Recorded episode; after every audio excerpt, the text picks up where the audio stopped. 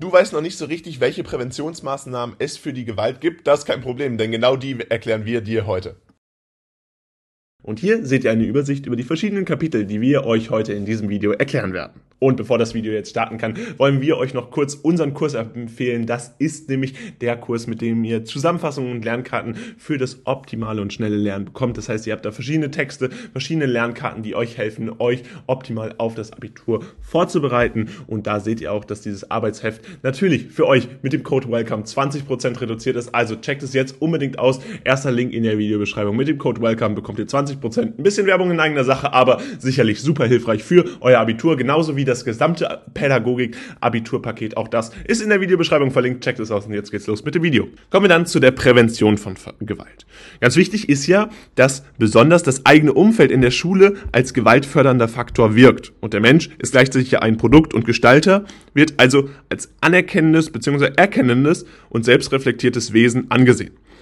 Weiterhin bestehen Wechselbeziehungen zwischen Umweltsystemen und Individuen. Die Gewalt wird also als Ergebnis der subjektiven Verarbeitung von verschiedenen Wechselbeziehungen zwischen innerschulischen Umweltbedingungen und individuellen Personalmerkmalen wahrgenommen. Und deswegen ist es ganz klar, dass das eigene Umfeld ein ganz zentraler Ansatzpunkt ist, um Prävention von Gewalt durchzuführen.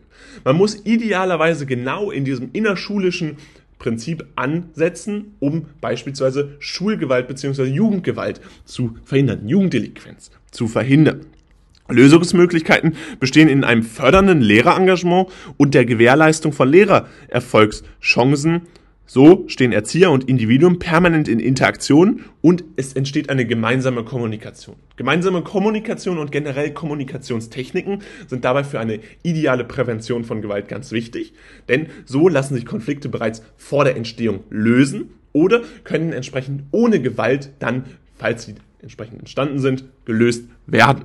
Eine intervenierende Ansatz bildet dabei der No-Blame Approach. Und dieser No-Blame Approach ist also der Ansatz ohne Schuldzuweisung. Das Ziel hier ist es letztendlich, Mobbing nachhaltig zu beenden. Dabei wird auf Schüler hingewiesen, die dann entsprechend die Schuldzuweisung und Bestrafungen verzichten, um die Situation vom Mobbing betroffener Schüler zu verbessern. Und das erfolgt dabei in drei Schritten.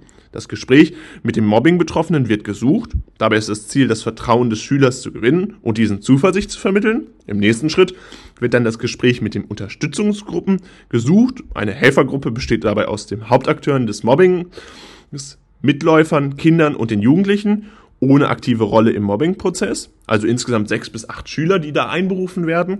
Und dann geht man dazu über, im letzten Gespräch Nachgespräche zu führen, die nach einer Zeit von circa ein bis zwei Wochen diese Gespräche dann nochmal stattfinden lassen, mit jeder Person einzeln stattfinden lassen und zu gucken, hat sich denn überhaupt was geändert. Eine Hilfestellung in dieser Sache gibt dabei die Mobbing-App Exclamo. Das ist natürlich hier eine unbezahlte Werbung, aber mit diesem äh, Mobbing-App haben wir ein Beispiel dafür, wie entsprechend Mobbing verhindert werden kann, also Anti-Mobbing betrieben werden kann. Sollten Schüler sich nicht trauen, im realen Leben über Mobbing zu sprechen, so kann man mit Hilfe dieser App trotzdem eine Kommunikation ermöglichen. Da nun auch Cybermobbing ein zentrales Problem in der heutigen digitalisierten Welt ist, kann dies ebenfalls kommuniziert werden. Also ihr seht, es gibt ganz verschiedene Präventionsmaßnahmen, die inzwischen auch digital stattfinden und die auch auf Cybermobbing, also digitales Mobbing im Internet reagieren. Schüler können sich innerhalb der App im Fall von Mobbing anonym als Mentoren wenden. Das zentrale Ziel ist es dabei, die Hemmschwelle des Täters zu erhöhen, da sie nun über die App gemeldet werden können. Ein letzter, sowohl intervenierender, aber auch präventiver Ansatz ist das Coolness-Training. Also hier soll den Kindern das Thema Gewalt näher gebracht werden und durch Zuhilfenahme der konfrontativen Pädagogik soll so die Entwicklung von Teamgeist, Akzeptanz und auch einer Lobkultur etabliert werden. Also, man soll ganz zentral sich gegenüber verschiedenen Menschen stellen und diesen auch mal Lob gegenüberbringen. Diesen eine gewisse Akzeptanz gegenüber Verhalten vorbringen, welches man vielleicht selbst anders machen würde.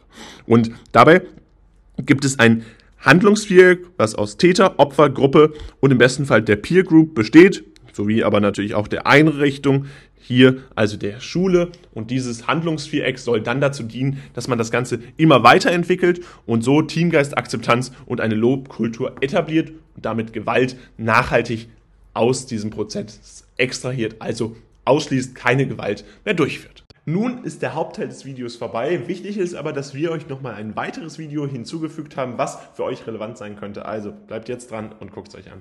Kommen wir dann zu verschiedenen Erklärungsansätzen von Jugenddelinquenz. Also gucken wir uns an, wieso überhaupt die Jugenddelinquenz entsteht, also Jugendgewaltstraftaten. Wieso kann es überhaupt dazu kommen? Was ist der Grund dafür? Dafür gibt es verschiedene Theorien, die ihr sicherlich im einen oder anderen schon mal gehört habt. Falls nicht, erklären wir sie euch jetzt nochmal zentral. Zunächst gibt es die Lerntheorie, die besagt, dass Gewalt ganz zentral ist und gelernt ist und als Konfliktlösung zum Tragen kommt. Quellen, aus denen ein solches Verhalten resultieren kann, sind beispielsweise der Einfluss durch Social Media, das Lernen am Vorbild sowie das Lernen am Modell nach Bandura.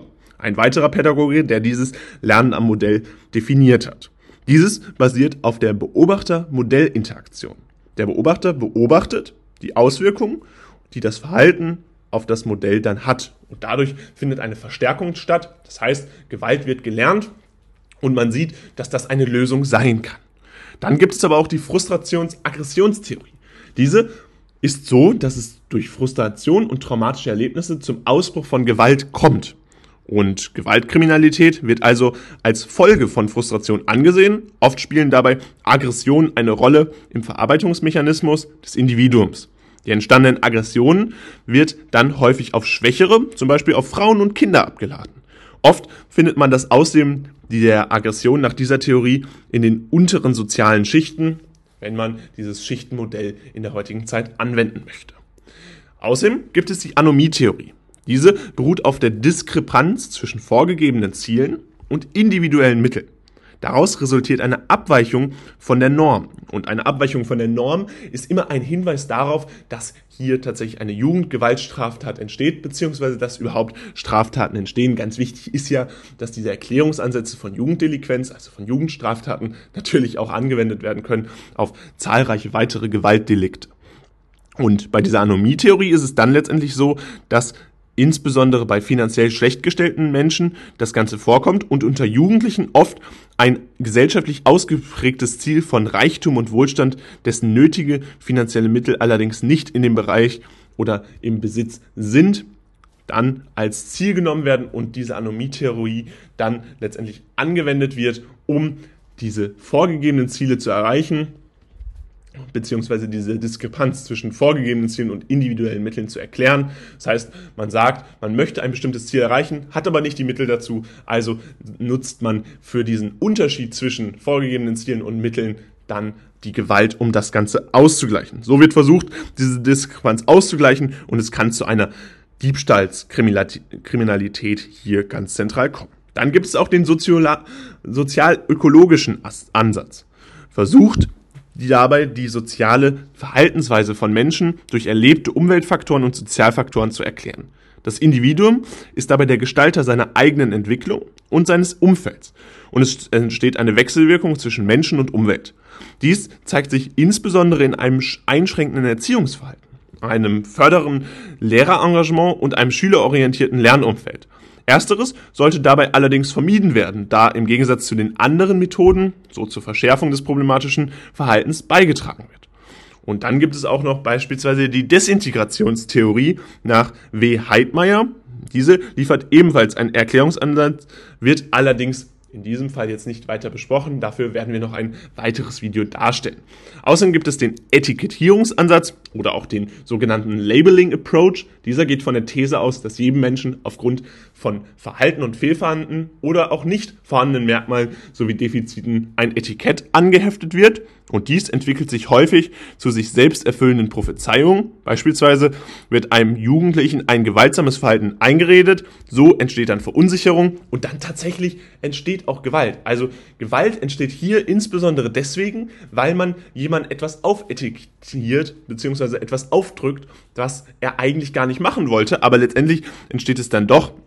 Denn hier ist dann entsprechend diese Ausübung von Gewalt eigentlich nur eine Konsequenz des Fehlverhaltens anderer, die entsprechend die Gewalt in dieser Person gesehen haben. Und damit soll es auch schon wieder gewesen sein mit diesem Video. Falls es euch gefallen hat, könnt ihr gerne ein Like oder ein Abo dalassen. Ansonsten würden wir uns riesig freuen, wenn ihr unseren Kurs auscheckt. Der ist jetzt für euch in der Videobeschreibung verfügbar. Ansonsten gibt's dort aber auch noch das Gesamtpaket rund um die gesamte Oberstufe in Pädagogik und Erziehungswissenschaften als Vorbereitung für euer Abitur. Jetzt mit dem Code WELCOME 20% reduziert. Checkt es gerne aus und dann sehen wir uns ganz bald wieder. Haut rein und ciao.